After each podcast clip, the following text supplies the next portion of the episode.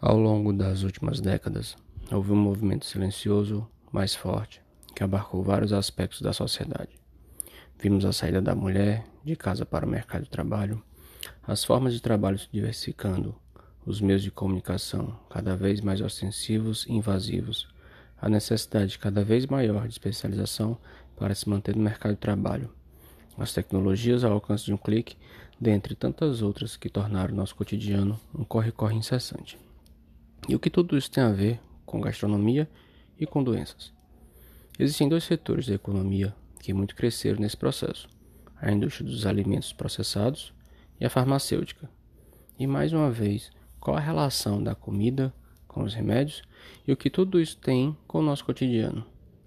Se fizermos uma viagem no tempo, não muito, apenas três décadas, já é suficiente para vermos uma sociedade em que o café da manhã o almoço e o jantar são feitos em casa, preparados e consumidos com relativa calma, que tem uma televisão na sala, mas nem um celular, nem um tablet e não é bombardeada com tantos apelos visuais de consumo de alimentos desregulados e de redes de fast foods ainda são eventos quase mensais.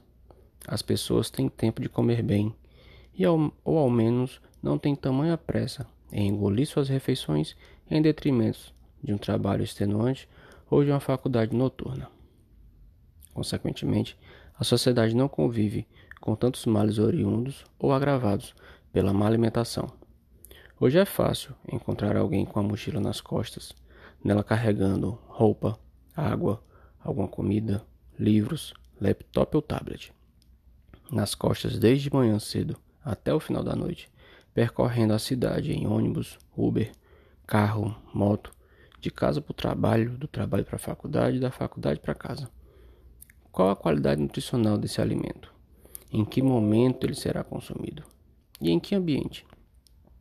E o que isso tem relação do indivíduo com sua alimentação? Isso diz muito sobre sua saúde, uma vez que refeições feitas sem o devido cuidado acarretam em alimentos que não serão degustados devidamente e, consequentemente, não serão escolhidos pelo seu valor nutricional, mas pela sua praticidade e pelo seu apelo visual e gustativo. E aí é onde estão os exageros de sal, gordura, carboidratos, regados a estabilizantes, corantes e conservantes, acompanhados muitas vezes de alguma bebida gaseificada. Ao final de alguns anos, ou poucas décadas, veremos esses indivíduos com sobrepeso, taxa de triglicerídeos, colesteróis, pressão arterial, dentre outros aspectos da sua saúde bem desbalanceados, comprometendo sua saúde e seu estado físico e mental.